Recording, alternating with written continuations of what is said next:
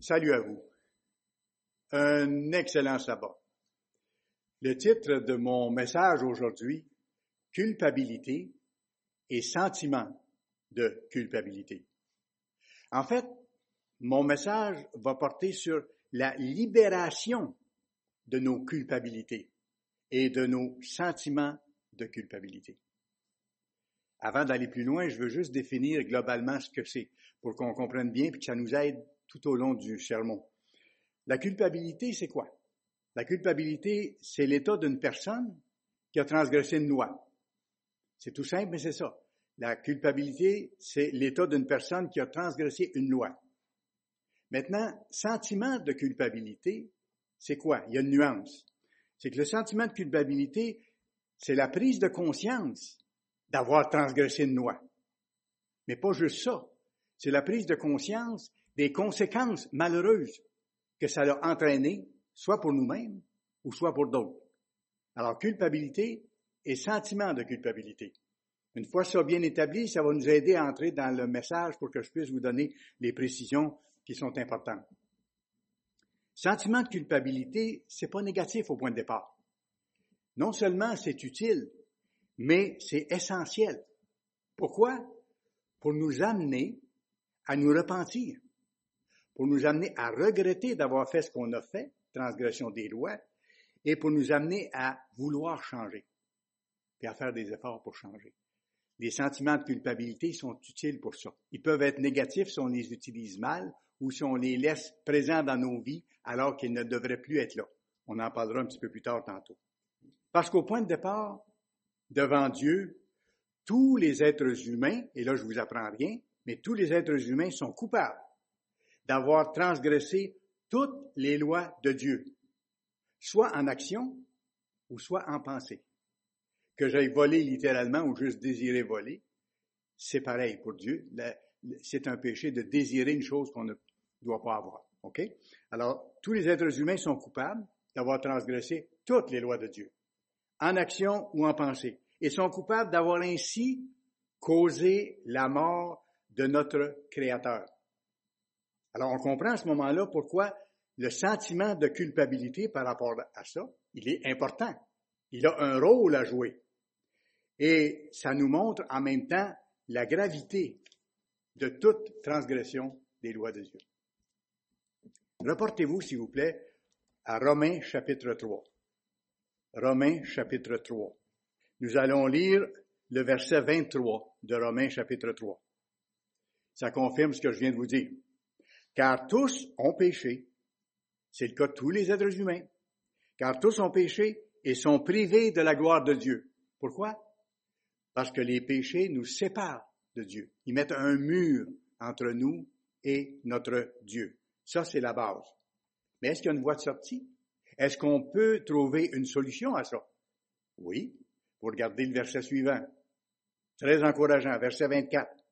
Et ils, les êtres humains qui ont péché, qui sont privés de la gloire de Dieu, sont gratuitement justifiés. Ils peuvent être gratuitement justifiés, c'est-à-dire pardonnés, lavés de ces fautes-là. Comment? Par sa grâce, par sa miséricorde, par le moyen de la rédemption qui est en Jésus-Christ. Alors, ça, c'est notre espoir. Un espoir réel, puis un espoir précieux. C'est notre seule voie de sortie. Maintenant, je vais aller plus loin dans le message, puis je veux vous donner euh, quelques réactions possibles. Vous expliquer quelques réactions possibles face à la culpabilité d'avoir transgressé les lois de Dieu. Il y a différentes façons de réagir.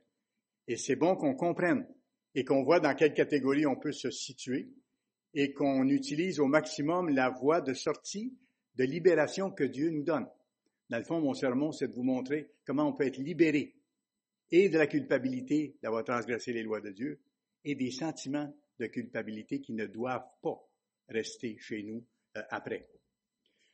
Première possibilité ou première réaction possible face euh, à notre culpabilité d'avoir transgressé les lois de Dieu, c'est de refuser de reconnaître qu'on les a transgressées. Il y a beaucoup de personnes dans le monde qui ne reconnaissent pas avoir transgressé les lois de Dieu. Vous savez pourquoi? C'est tout simplement parce qu'ils ne reconnaissent pas que les lois de Dieu existent. Mais c'est, beaucoup plus simple. Hein? S'il n'y a pas de loi, il n'y a pas de transgression, je ne suis pas coupable de rien, je peux faire ce que je veux. Alors, c'est ce que les humains, en général, au point de départ, veulent. Mais certains, euh, plus sensibles que d'autres à la réalité des choses, euh, acceptent de se repentir. Mais certains refusent carrément de se repentir, parce que pour eux, les lois de Dieu n'existent pas. Et on peut voir ça dans Proverbes, chapitre 14. C'est un petit passage qui nous donne ce principe-là. Proverbe, chapitre 14. Et regardez ce que dit le verset 9 dans sa première partie. Ça explique exactement ce que je viens de vous mentionner. Les insensés se font un jeu du péché. Ça, c'est ce qui est marqué dans la Louis II, là.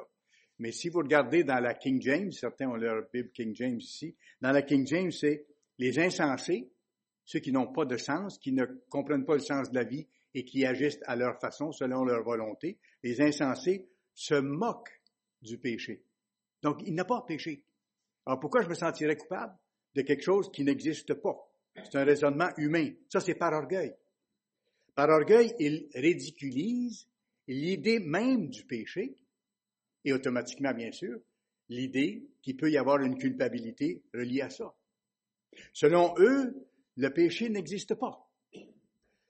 Pour le moment, ces gens-là sont séparés de Dieu et pour le moment, ils sont coupés du pardon de Dieu et de la miséricorde de Dieu. Dieu ne leur pardonne pas pour l'instant, ils auront leur chance plus tard. Parce que pour le moment, ça c'est une attitude qui empêche quoi? Ça empêche le repentir. Si on ne reconnaît pas qu'il existe une loi, c'est facile de ne pas reconnaître qu'on l'a transgressé, puis de, puis de chercher à ne plus la transgresser. Alors, ça empêche le repentir. Ça empêche la première étape possible vers le salut, c'est-à-dire de regretter d'avoir transgressé les lois de Dieu. Maintenant, à l'inverse, il y a autre chose aussi. À l'inverse, il y a ceux qui se sentent coupables de tout. Il y a ceux qui se sentent coupables de tout, et ça existe malheureusement. Pas seulement de leur propre faute, mais aussi des fautes des autres et de ce qui arrive aux autres. Ils prennent sur leurs épaules plein de responsabilités par rapport à ça, alors que ce n'est pas à eux. Et c'est pour ça que je donne ces nuances-là dans le message aujourd'hui, pour aider les personnes de l'Église qui ont cette tendance-là, ou je dirais cette faiblesse-là. Il faut que ces gens-là sachent que ça ne vient pas de Dieu et qu'on doit s'en débarrasser avec l'aide de Dieu. Voyez-vous? À l'inverse, il y a ceux qui se sentent coupables de tout. Et ça, c'est une attitude à éliminer, à combattre. Et je vais apporter quelques précisions là-dessus un petit peu plus tard. Maintenant, la deuxième réaction possible face à la culpabilité d'avoir transgressé des lois de Dieu, c'est de réaliser qu'on a transgressé des lois, comprendre qu'on en est responsable et qu'on a une faute à corriger, mais ne pas prendre la seule direction possible pour en être libéré, mais plutôt de se tourner vers soi-même et de s'enfoncer davantage dans le mal, c'est-à-dire continuer à pécher, même ajouter d'autres péchés à ceux existants déjà, et ce faisant, de se retrouver sous une culpabilité encore plus grande. Voyez-vous? Et ça, c'est une souffrance extrême. C'est pas tout le monde, mais je donne les catégories là, pour que vous sachiez. Mais je vais vous donner un exemple de ça. Il y a un exemple frappant de ça dans la Bible. Allez à Jean chapitre 12. Jean chapitre 12. L'évangile de Jean. Jean chapitre 12. C'est le cas de Judas. Judas qui a trahi le Christ. C'est le chemin que lui a suivi. Il a reconnu sa faute, mais au lieu de se tourner vers Dieu, il s'est tourné vers lui-même et a continué à pécher, il a même ajouté d'autres péchés. Ça, c'était à l'approche de la dernière Pâque que le Christ a pris avec ses disciples au moment où il a été tué. ici, on se retrouve six jours avant la Pâque. Jean 12, versets 1 à 8. Six jours avant la Pâque, Jésus arriva à Béthanie, où était Lazare, qu'il avait ressuscité des morts. J'imagine que ça devait être impressionnant comme scène. Ils ont eu un repas, Lazare qui était mort auparavant que le Christ avait ressuscité, était avec eux autres. On discutait, on passait des bons moments ensemble. Là, on lui fit un souper au Christ en son honneur. Marthe servait et Lazare était de ceux qui se trouvaient à table avec euh, lui. Marie, ayant pris une livre d'un parfum de nard pur, de grand prix, oignit les pieds de Jésus, et elle lui essuya les pieds avec ses cheveux. Et la maison fut remplie de l'odeur du parfum. Un des disciples, Judas Iscario, celui qui devait le livrer, dit ceci. Pourquoi n'a-t-on pas vendu ce parfum trois cents deniers? Pour le donner aux pauvres? Quel beau geste, hein? Pour le donner aux pauvres. Il disait cela non qu'il se mettait en peine des pauvres, c'est pas ce qu'il voulait, pas ce qu'il voulait au fond, mais parce qu'il était voleur et que tenant la bourse pour les douze apôtres, c'est lui qui tenait la bourse, qui avait les, comptes, si vous voulez, lui qui tenait la bourse, il prenait ce qu'on y mettait. C'était un voleur. OK? Mais Jésus dit, laisse-la garder ce parfum pour le jour de ma sépulture. Vous avez toujours les pauvres avec vous, mais vous ne m'avez pas toujours. Alors le, Christ a repoussé sa, demande et il a, dû se passer quelque chose entre lui et, euh, Judas à ce moment-là, même dans le cœur de Judas, de se faire repousser de même. Peut-être qu'il a commencé à sentir que le Christ comprenait qui il était vraiment là. Maintenant, allons plus loin. Deux jours avant la Pâque. Allez à Matthieu chapitre 26. Matthieu, chapitre 26. On approche donc de la dernière Pâque qui a été prise par le Christ. Matthieu, chapitre 26, versets 1 et 2. Lorsque Jésus eut achevé tous ses discours, il dit à ses disciples, Vous savez que la Pâque a lieu dans deux jours, et que le Fils de l'homme sera livré pour être crucifié. Et voici la réaction maintenant des dirigeants euh, religieux de l'époque, versets 3 à 5. Alors, les principaux sacrificateurs et les anciens du peuple se réunirent dans la cour du souverain sacrificateur, appelé Caïphe, et ils délibérèrent sur les moyens d'arrêter Jésus par ruse et de le faire mourir. C'était leur but.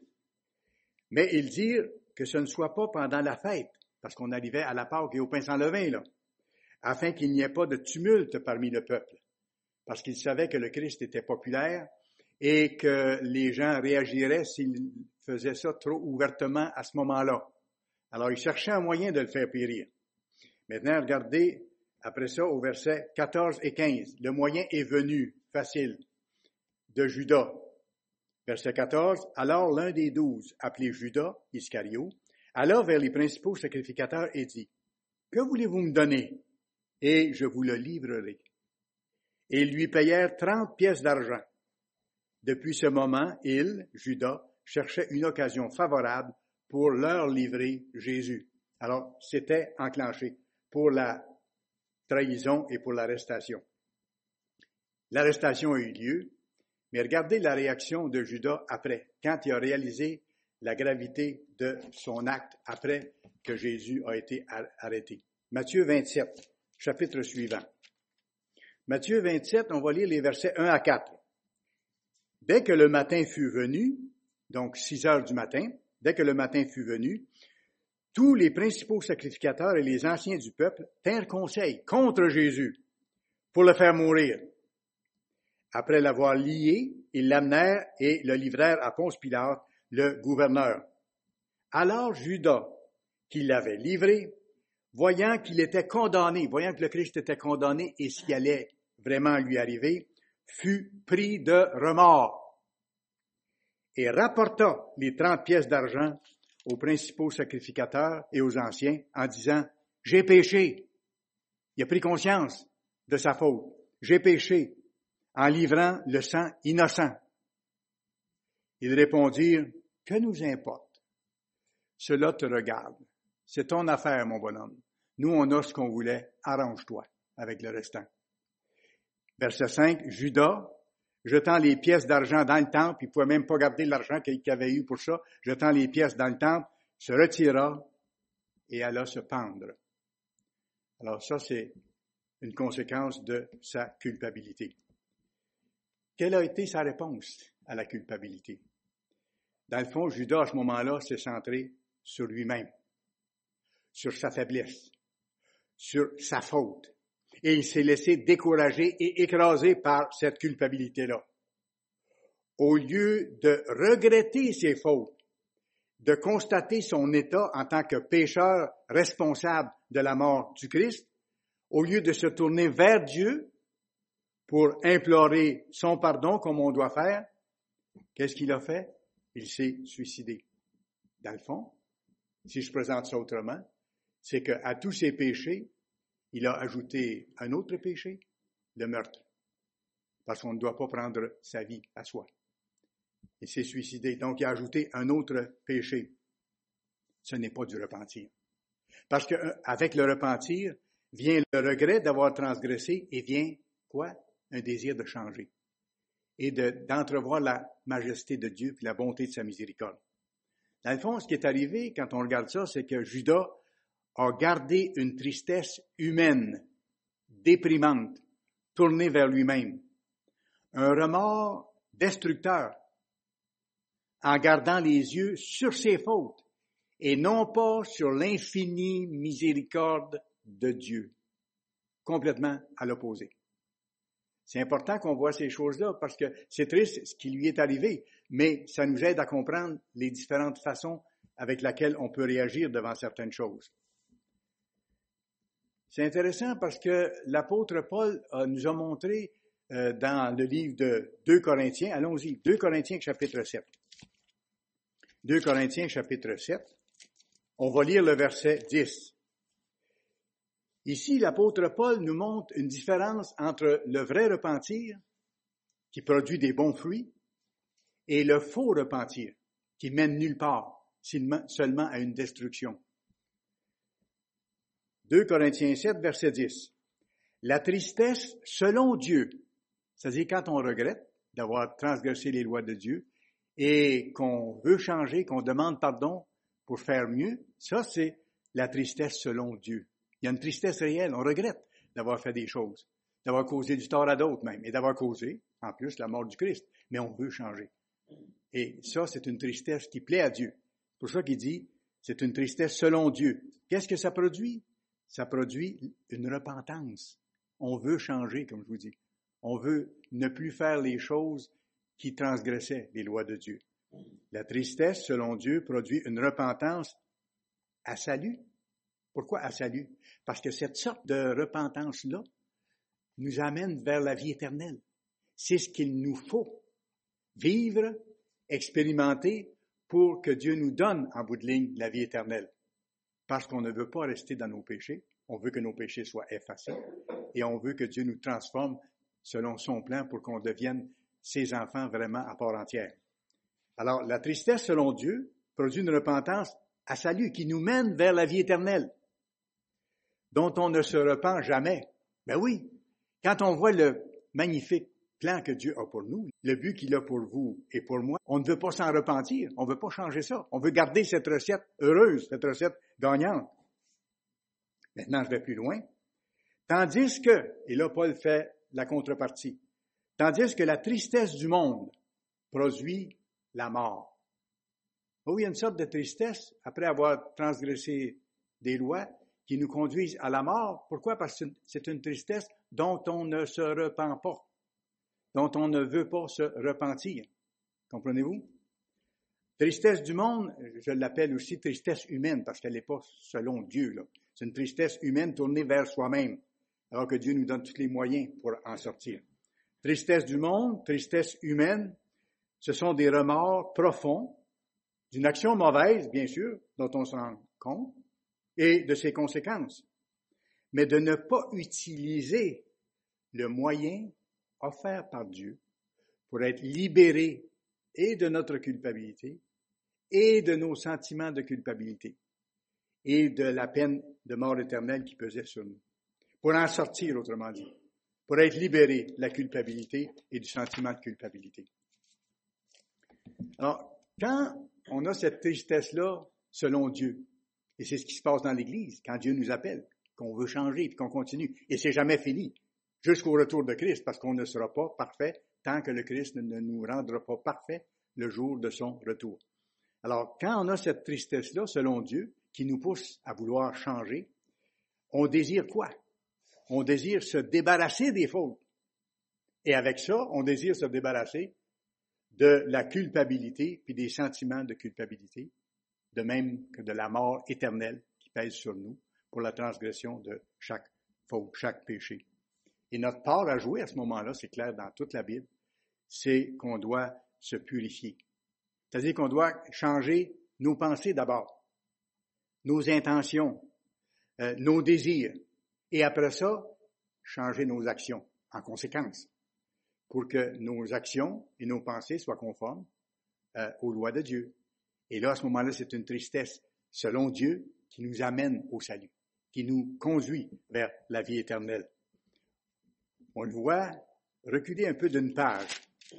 Reportez-vous au début du chapitre 7, 2 Corinthiens chapitre 7. Et regardons ce qui est mentionné au verset 1, ce que Paul dit. Purifions-nous de toute souillure de la chair et de l'esprit. Purifions-nous donc de toute souillure de la chair et de l'esprit. Ça, c'est la part que nous avons à faire.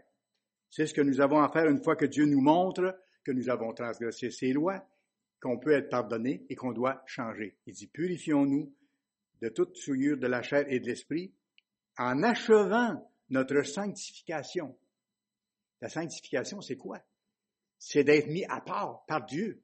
Quand Dieu nous appelle là où on était avant, quand on s'occupait pas de ses lois ou qu'on ne les connaissait pas, il nous a mis à part, il nous a sanctifiés. Quand Dieu rend saint quelqu'un, c'est qu'il le met à part pour un but bien précis, pour la vie éternelle. Et la Bible parle des saints de Dieu, c'est-à-dire ceux que Dieu a mis à part pour former sa famille, qui aura le rôle d'aider les nations après le retour de Christ. Purifions-nous donc de toute souillure de la chair et de l'esprit, en achevant notre sanctification, parce que c'est un processus. Il faut l'achever, il faut la continuer jusqu'au bout, dans la crainte de Dieu. Et craindre Dieu, ce n'est pas en avoir peur, c'est de le respecter, d'admirer sa majesté, de respecter ce qu'il nous demande de faire et de s'appliquer à le faire. Et à ce moment-là, on sort de notre culpabilité, on sort de nos sentiments de culpabilité et Dieu nous encourage à aller vers le but de bonne façon. Et il y a des promesses extraordinaires qui nous sont données. Regardez, dès le début de la phrase de 2 Corinthiens 7, verset 1. Je ne l'ai pas donné au début intentionnellement. Ayant donc de telles promesses, bien-aimés. Là, il dit, purifions-nous. C'est quoi ces promesses-là? C'est la promesse d'être pardonné, promesse de recevoir son aide pour être capable d'éliminer graduellement nos faiblesses et la promesse de devenir membre de la famille divine éternelle, c'est-à-dire de recevoir le salut, de recevoir la vie éternelle. Et regardez, c'est précisé juste un peu avant, à la fin du chapitre 6, qui est juste quelques lignes auparavant. Lisons les versets 17 et 18. C'est pourquoi, le Dieu nous parle. Sortez du milieu d'eux. Sortez du milieu de cette société. Pas parce qu'on doit aller euh, en ermite, vivre dans une caverne, mais il dit, sortez du milieu d'eux, ne participez pas à ce que le monde fait. Vivez selon mes voies, comme je vous ai montré. Ne faites plus ce que vous faisiez avant. Sortez du milieu d'eux, des façons de faire de ce monde-là, et séparez-vous, dit le Seigneur. Ne touchez pas ce qui est impur, et je vous accueillerai. Je serai pour vous un père, et vous serez pour moi des fils et des filles réels. Parce que ceux qui font ça et qui tiennent jusqu'au bout vont devenir des êtres divins dans la famille royale dirigeante pour administrer l'humanité. Alors voyez-vous, quand Dieu nous appelle à la vérité, il nous offre, par le sacrifice de Jésus-Christ, il nous le fait comprendre, mais il nous offre, par le sacrifice de Jésus-Christ, la délivrance totale. Et j'insiste, c'est le sens de mon message. La délivrance totale de la culpabilité de nos fautes et des sentiments de culpabilité qui sont liés à nos fautes passées. Et c'est vrai en ce qui concerne le moment de notre baptême, parce que lorsqu'on passe par les eaux du baptême, on est plongé dans le sang du Christ, pour ainsi dire, qui nous lave de toute faute. À ce moment-là, tout ce qui était avant dans notre vie comme faute n'existe plus pour Dieu. C'est effacé complètement. On est pardonné, voyez-vous? Alors, c'est délivrance totale de ça. Par contre, nous n'avons pas encore atteint la perfection. Même après le baptême, il nous arrive encore malheureusement de pécher et le combat continue chaque jour pour éliminer de plus en plus le péché de notre vie. Et quand on manque notre coup, qu'on pêche, qu'est-ce qu'on fait? On retourne à genoux devant Dieu pour lui demander de nous laver encore. et de nous donner de son esprit pour qu'on puisse continuer le combat. Alors, voyez-vous, ça revient encore à ça, délivrance totale de notre culpabilité et des sentiments de culpabilité. Même après notre baptême, lorsqu'il nous arrive encore malheureusement de pécher, on peut demander pardon, être pardonné et continuer le combat, comme l'apôtre Paul euh, a fait. Acte 13, s'il vous plaît. Allons au livre des Actes, le chapitre 13. On va lire les versets 38 et 39, qui précisent encore ce que je vous explique.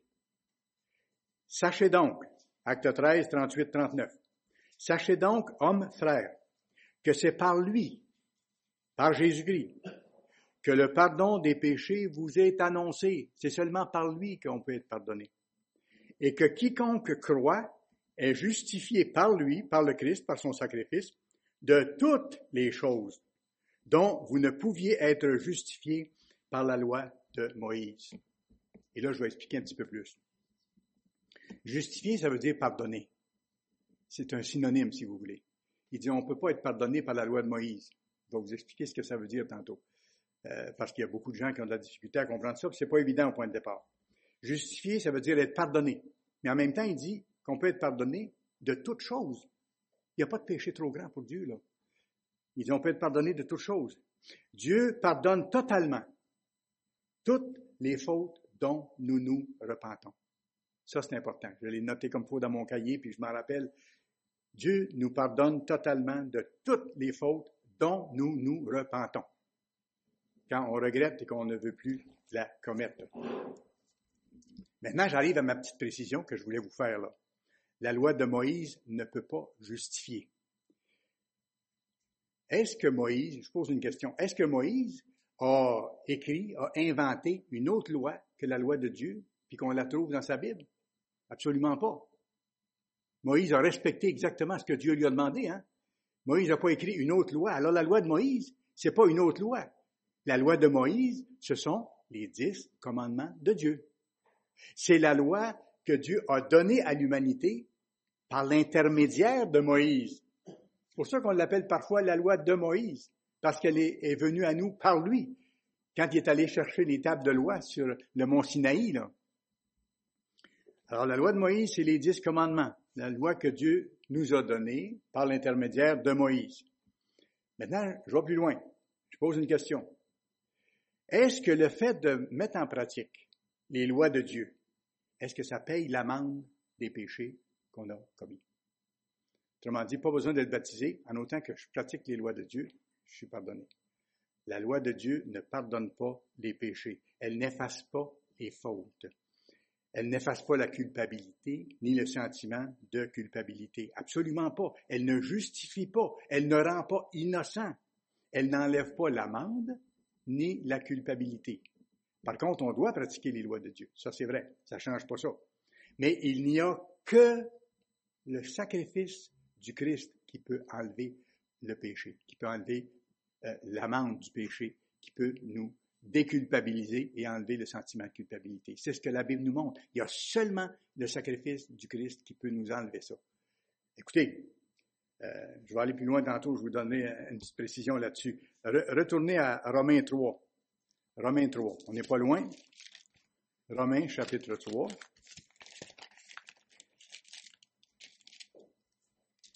Verset 24. Les humains qui ont péché sont gratuitement justifiés lorsqu'ils se repentent par la miséricorde de Dieu, par le moyen de la rédemption qui est en Jésus-Christ. Paul a bien dit ça tantôt. Maintenant, allez au verset 28. Verset 28. On est justifié par la foi. Et à ce moment-là, lorsqu'on croit, nos, agissements doivent être en conséquence. Regardez le verset 28. Paul dit ceci. Car nous pensons que l'homme est justifié par la foi sans les œuvres de la loi. C'est dans les mots de Paul ce que je viens de vous dire. On est justifié par la foi sans les œuvres de la loi, c'est-à-dire sans pratiquer la loi, sans avoir d'abord pratiqué la loi en pensant qu'en pratiquant la loi, on serait pardonné, sans les actions de la loi de Dieu dans nos vies. Ce qu'il dit. Car nous pensons que l'homme est justifié par la foi lorsqu'il croit vraiment et qu'il fait ce qui va avec, plutôt que de pratiquer les lois de Dieu, bien qu'on doit les pratiquer. Écoutez, je pose la question autrement pour vous aider à voir les nuances. S'il nous suffisait de mettre en pratique les lois de Dieu pour être pardonnés, pourquoi est-ce que le Christ a dû mourir? Si j'avais un qu'à pratiquer les lois de Dieu au mieux de ma connaissance puis que je sois pardonné, le Christ n'avait pas besoin de venir. Alors qu'il n'y a pas de pardon sans effusion de sang, comme la Bible le mentionne, il fallait que le Christ meure pour payer l'amende des fautes de l'ensemble de l'humanité. Il fallait que la valeur de la vie du Christ soit offerte pour payer l'ensemble des fautes de l'humanité. À mesure que les gens allaient se repentir, au moment où Dieu allait les appeler, s'ils prenaient la bonne décision de se repentir, ils allaient être pardonnés de leurs fautes. On ne peut pas se sauver par nous-mêmes. Ça prend le sauveur de l'humanité pour être sauvé. Et non pas petit moi. Absolument pas. Et après, par contre, je dois m'appliquer à pratiquer les lois de Dieu. Pour que l'amende de nos fautes soit payée, pour que la culpabilité et nos sentiments de culpabilité soient enlevés, il fallait donc, et ça résume ce que je vous dis, qu'il y ait le plus grand sacrifice possible, c'est-à-dire la mort volontaire du Créateur lui-même. Je résume dans ces mots-là. Ça prenait la mort volontaire du Créateur lui-même. Et maintenant, j'explique la petite phrase que Paul dit quand il dit l'homme est justifié par la foi. Donc l'homme peut atteindre le pardon puis la libération de, euh, ses fautes puis de l'amende des fautes par la foi. Il ne s'agit pas juste de croire. Là. Si on fait juste croire que Dieu existe, ça change rien. Si on croit que le sacrifice du Christ a été fait, ça ne change rien. Si moi, je n'agis pas en conséquence. Je vous donne trois points ici de ce qu'est la vraie foi, ce que c'est que croire. Et pourquoi Paul dit L'homme est justifié par la foi. L'homme qui croit, il est justifié par ce qu'il croit. Parce que la première chose qu'il croit, c'est que le Christ est mort pour lui. Il croit à la valeur et à l'importance du sacrifice de son Créateur. Ça, ça fait partie de la foi, là. L'homme est justifié par la foi. Première étape, c'est qu'on reconnaît que le Christ est mort pour nous et que c'est un sacrifice inouï. La deuxième chose, c'est qu'on reconnaît ce que le Christ nous a dit de faire par la bouche de l'apôtre Pierre et de d'autres, repentez-vous, croyez à la bonne nouvelle, soyez baptisés pour le pardon de vos péchés. Là, ensuite, il faut mettre en application le commandement qui nous est donné. Une fois qu'on a reconnu nos fautes, qu'on voit l'importance du sacrifice de Christ, c'est de demander le baptême pour que toute notre vie passée soit effacée. Et qu'après, lorsqu'on manquera notre coup, que Dieu nous lave encore si on continue de se repentir. Première chose, croire à la valeur et à la réalité du sacrifice de Christ. Et deuxièmement, demander le baptême, c'est-à-dire qu'il nous donne le pardon, le don gratuit de Dieu, qui nous justifie, qui nous rend juste, qui nous rend innocents. C'est pour ça que Paul dit, l'homme est justifié par la foi. Il croit au sacrifice, il demande le baptême pour passer par le sang du Christ pour être lavé de sa vie passée. Et troisièmement, la nécessité de vivre selon les dix commandements de Dieu et toutes les lois de Dieu. Ben oui, il y a ces trois choses-là de base pour croire, pour avoir la foi. Alors c'est pour ça que quand on a cette foi-là et qu'on passe par les trois étapes, à ce moment-là, on est justifié par la foi. Mais il ne s'agit pas juste de croire, il s'agit de passer à l'action dans ce que je viens de vous dire. Et ce que je vous ai dit est biblique. Reportez-vous à Romains 3, verset 31, juste un peu plus loin de où vous êtes maintenant. Quand je vous ai dit qu'il faut pratiquer la loi, là, Paul le savait, il l'explique ici.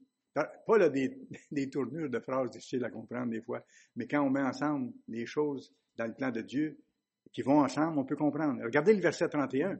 Il dit tout ce que je viens de vous dire, là, comme l'homme est justifié par la foi, là, ça suffit pas, là. Annulons-nous donc la loi par la foi? Ça veut dire que si je crois en Dieu ou si je crois à ses commandements, que j'annule la loi, qu'on n'a pas besoin de la loi? Annulons-nous donc la loi par la foi? Loin de là? Au contraire, nous confirmons la loi. Ça ne peut pas être plus clair que ça. Les gens qui disent que Paul euh, a mis de côté la loi de Dieu, il le dit ici clairement, puis il dit ailleurs aussi dans d'autres, dans d'autres places. Mais je dis ça parce que ça va avec sa phrase, là. Euh, l'homme qui sera justifié par la foi, mais par les étapes que je vous ai dit. Reconnaître le sacrifice de Christ, le demander comme étant appliqué pour nous au moment du baptême et travailler ensuite à ne plus répéter des fautes avec, avec l'aide de Dieu. Ça, c'est de marcher en nouveauté de vie, comme on voit dans Romains 6, verset 4. On n'est pas loin, c'est la page suivante. Romains 6, verset 4. Nous avons donc été ensevelis avec lui par le baptême en sa mort. C'est pour ça que je vous disais tantôt que quand on est plongé euh, complètement dans les eaux du baptême, on est plongé, pour ainsi dire, symboliquement, dans le sang du Christ. Et à ce moment-là, Dieu efface dans notre dossier tout ce qu'on a fait de mal dans notre vie passée. Et pour lui, là, ça n'existe plus. Et c'est pour ça que nous, on ne doit pas retourner là-dedans après qu'on a demandé le pardon sincèrement et qu'on a passé par les eaux du baptême. Ça n'existe plus. Et ça doit être la même chose pour nous. Nous avons donc été ensevelis avec lui par le baptême en sa mort, afin que comme Christ est ressuscité des morts par la gloire du Père, de même nous aussi, nous marchions en nouveauté de vie, en confirmant la loi dans nos vies, en demandant son aide pour avancer spirituellement. Marcher en nouveauté de vie. Alors, quand nous nous sommes vraiment repentis, quand nous avons demandé le pardon fidèle de Dieu, parce que Dieu pardonne à ceux qui se tournent vers lui pour demander pardon, et son pardon est total, et son pardon est définitif, et qu'on s'est forcé de vivre selon ses lois. À ce moment-là, il faut compter sur lui avec assurance totale pour le reste de la route si nous on fait notre part. Sa part à lui, elle est absolument assurée pour nous amener au but, selon sa promesse. Mais je vais plus loin encore. Il faut aussi autre chose. Une fois que le pardon divin est obtenu, qu'on a passé par les eaux du baptême, il faut se pardonner à soi-même. Et là, c'est un problème pour certaines personnes. Certaines personnes ont énormément de difficultés à se pardonner à eux-mêmes, même après avoir demandé le pardon de Dieu. Mais ça, ce sont des faiblesses humaines qu'il nous faut comprendre et c'est pour ça que je les identifie aujourd'hui, pour que ça aide les membres de l'Église. Parce que certaines personnes, même après avoir été baptisées, après s'être repenties adéquatement et bien préparées pour le baptême, après que ça a eu lieu, soit immédiatement après ou plus tard, ils ne veulent pas se pardonner à eux-mêmes, ils reviennent en arrière. Et c'est un piège de l'adversaire, ça. Pour décourager, pour ralentir, pour dire, regarde, tu n'as pas la valeur qu'il faut pour ça, tu ne seras pas capable d'arriver, regarde, regarde ce que tu as fait, là. On retourne en arrière et on ne veut pas se pardonner à nous-mêmes. C'est vrai qu'on a fait des choses horribles, vous et moi. Puis on a fait du tort à des gens. On ne peut pas revenir en arrière. Mais une fois que Dieu nous a pardonné, la porte est fermée. Il faut la garder fermée, sans ça, on se fait du tort à soi-même et on s'empêche d'avancer pour développer le caractère de Dieu et pour aider à tout le monde ensuite, même à ceux à qui on a fait du tort dans le passé. Parce qu'il est fort possible que Dieu nous permette d'avoir l'occasion de, comment je dirais, réparer un peu ou renchausser certaines choses avec des personnes à qui on a fait du mal. Dieu est un Dieu bon, c'est un père de famille qui sait arranger les choses pour qu'au bon moment, on puisse peut-être corriger les choses qu'on a fait par rapport à d'autres et encourager, consoler, guérir, euh, donner plus d'affection à ceux et celles à qui on a fait mal dans le passé. Dieu est un Dieu de famille, hein? et puis il prend tous les moyens pour que sa famille soit bien pour que ses enfants soient bien ensemble. C'est ça. C'est ça que Dieu, c'est ça que Dieu fait, absolument. Alors, c'est pour ça qu'il faut qu'on sache qu'on doit se pardonner à soi-même. Il n'y a pas de péché trop gros. Il n'y a pas de péché trop nombreux. Pour Dieu, c'est pas un problème. Une fois que Dieu nous a pardonné, il faut nous-mêmes se pardonner à soi-même. Certains ont parfois de la difficulté à se pardonner à eux-mêmes, et comme je mentionné, c'est une faiblesse à combattre. Parce que quand on fait ça, là, pour bien comprendre ce que ça veut dire, c'est comme si on ne croyait pas au pardon total de Dieu. Pensez-y. C'est comme si on ne croyait pas que Dieu nous a pardonné totalement. Et nous, on, revient là-dessus on dit, ben moi, je me pardonne pas non plus parce que ça se peut pas que Dieu m'ait pardonné complètement. Là, on ne voit pas exactement la grandeur de Dieu. Faut la voir parce que Dieu est grand. Dieu est plus grand que nous et plus grand que nos fautes.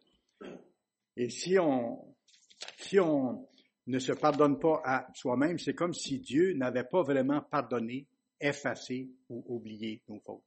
Alors que c'est le cas. Faut pas tomber dans ce piège-là. Faut tourner la page.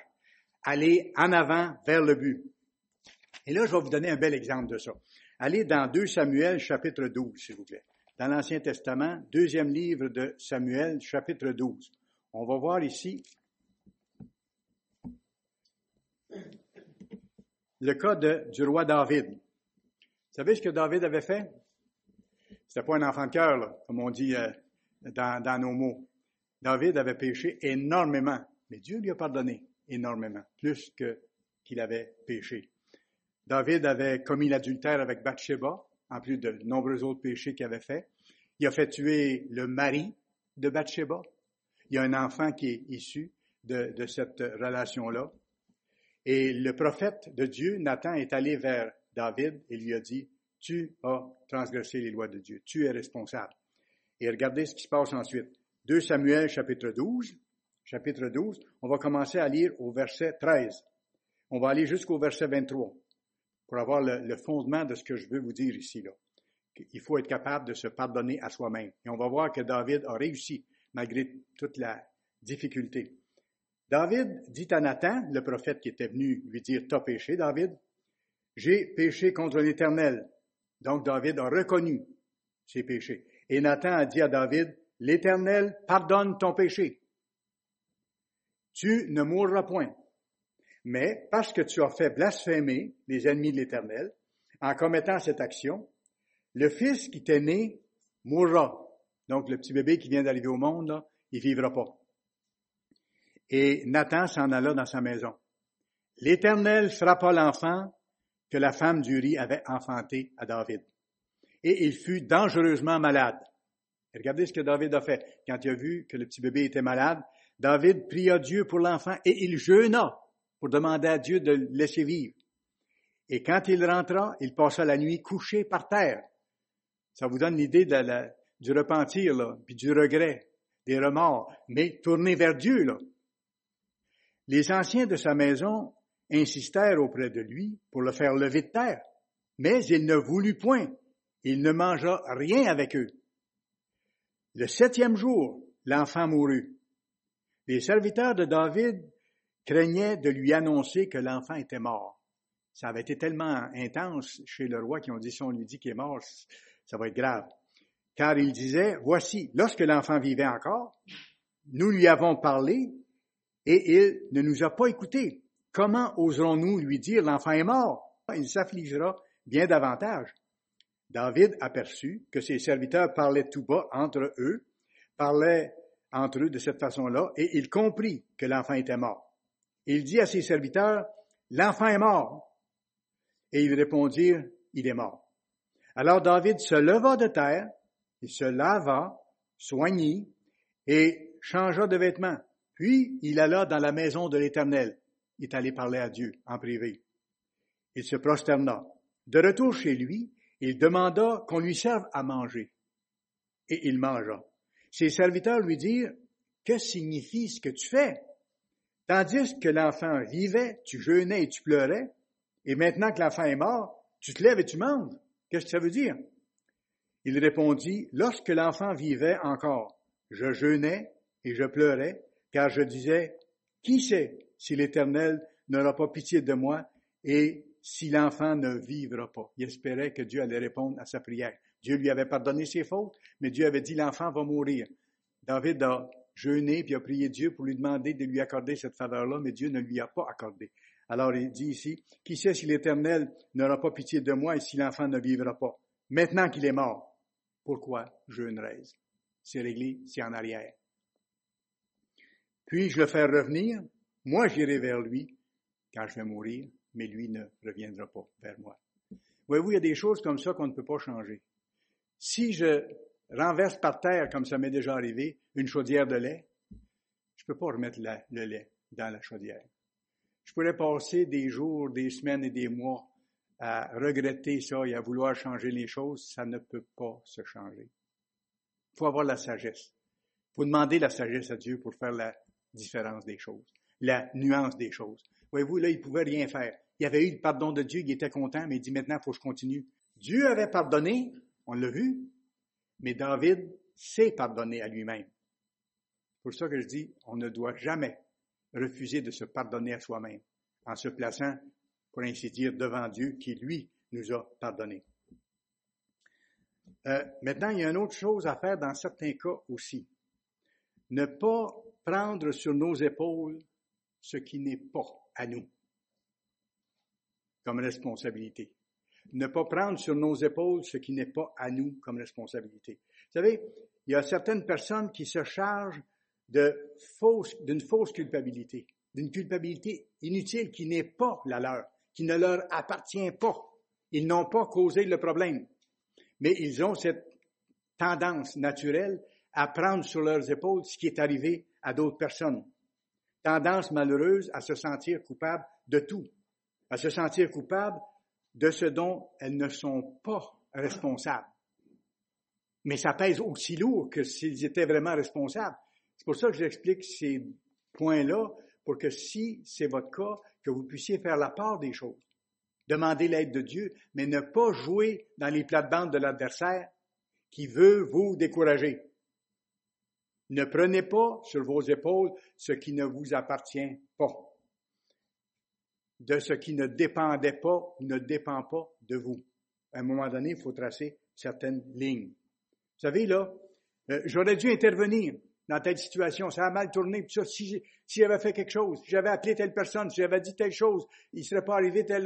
Non, non.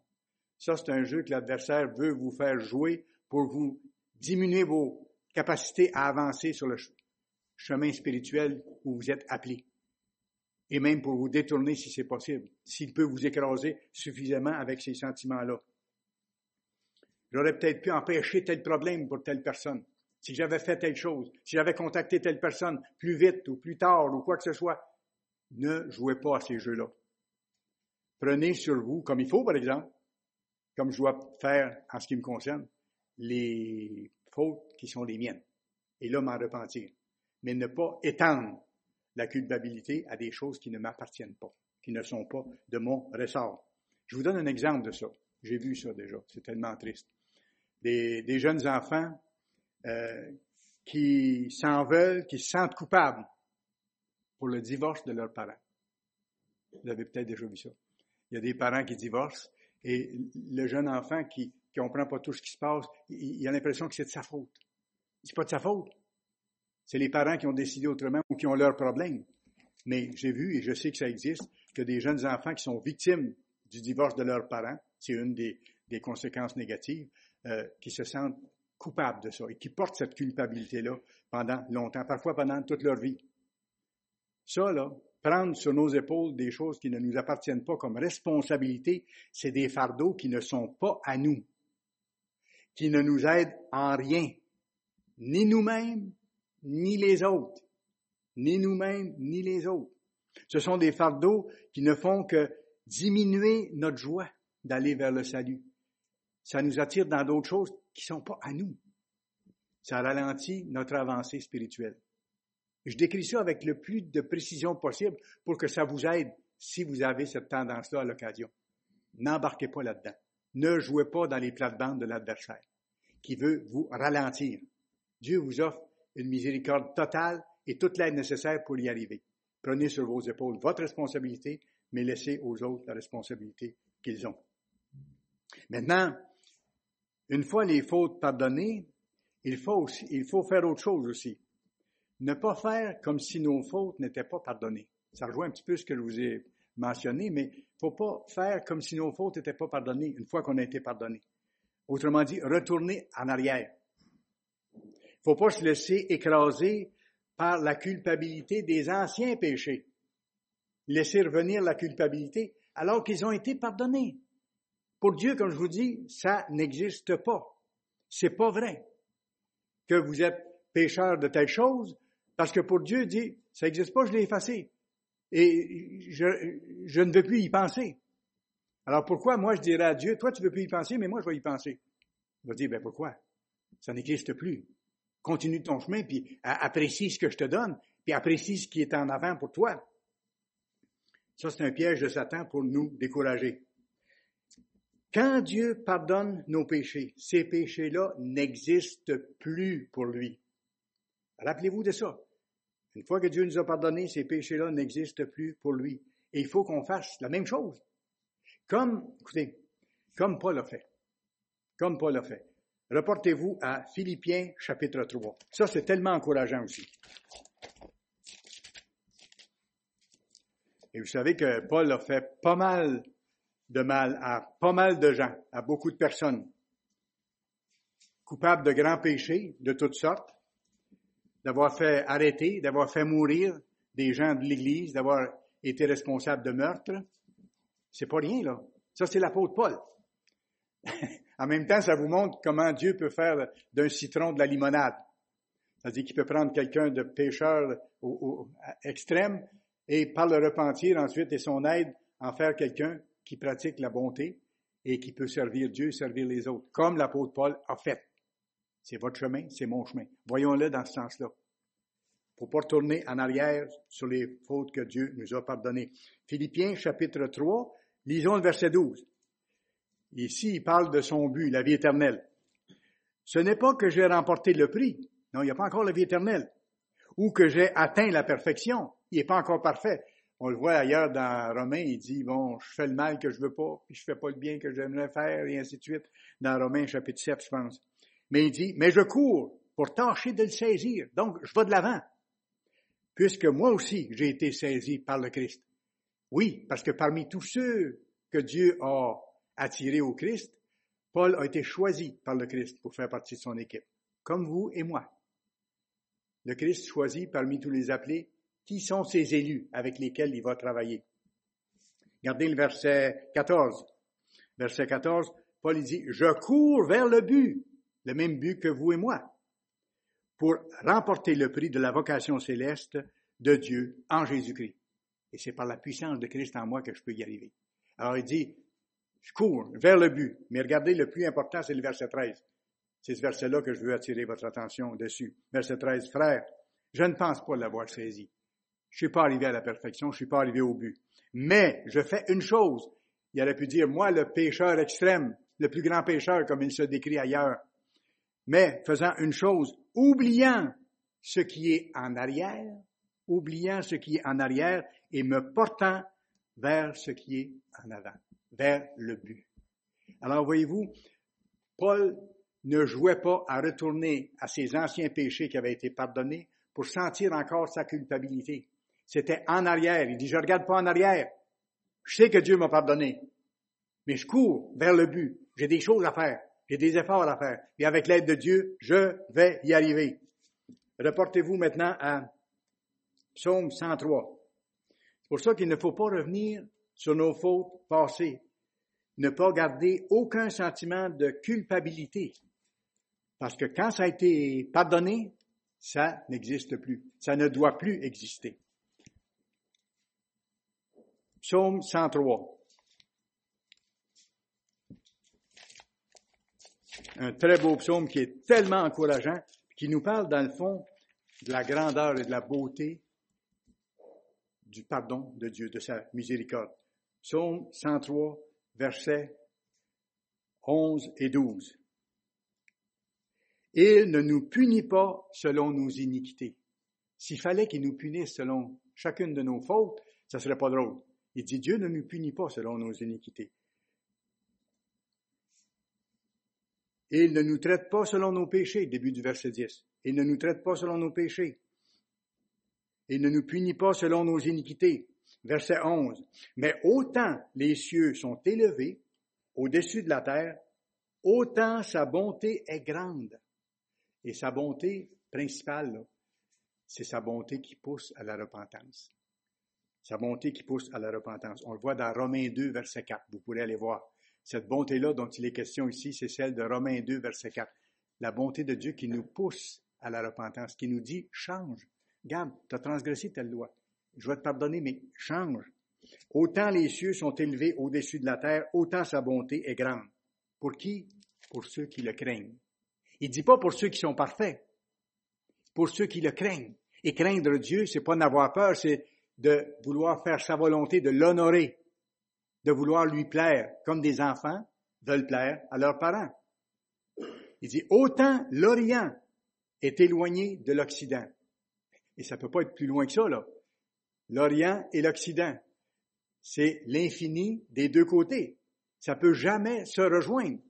C'est ça que ça veut dire. Alors il dit, autant l'Orient est éloigné de l'Occident, autant il éloigne de nous nos transgressions. Comprenez-vous pourquoi je vous disais tantôt que quand Dieu pardonne, pour lui, ça n'existe plus? C'est tellement loin que ça ne peut pas revenir. OK? C'est-à-dire, la culpabilité qu'il a enlevée au moment de son pardon, elle ne peut pas revenir. C'est éloigné autant que l'Orient est éloigné de l'Occident. Et regardez le, geste d'affection après ça au verset 13.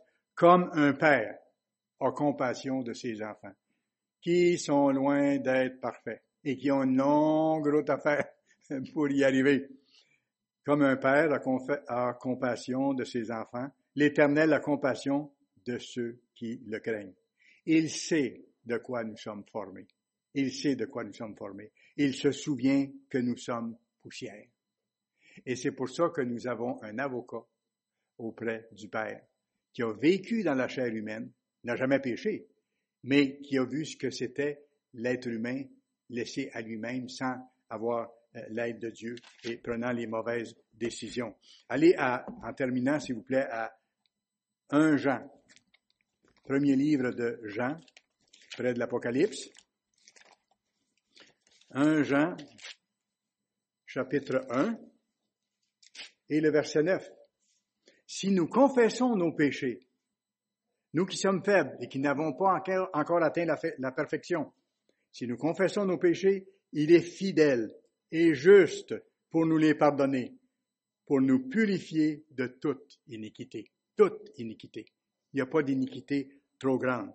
Et quand vous regardez juste un peu plus loin, 1 Jean 2, verset 1, mes petits enfants, je vous écris ces choses afin que vous ne péchiez point, c'est-à-dire afin que vous ne soyez pas disposés à pécher, que vous vous appliquiez à ne plus pécher.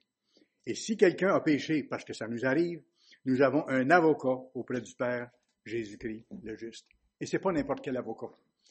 C'est l'avocat le plus puissant, celui qui a vécu dans la chair humaine.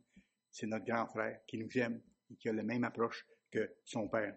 Alors Dieu nous offre rien de moins et c'est le sens du message aujourd'hui, que la libération totale de la culpabilité de nos fautes, de l'amende de nos fautes et de nos sentiments de culpabilité.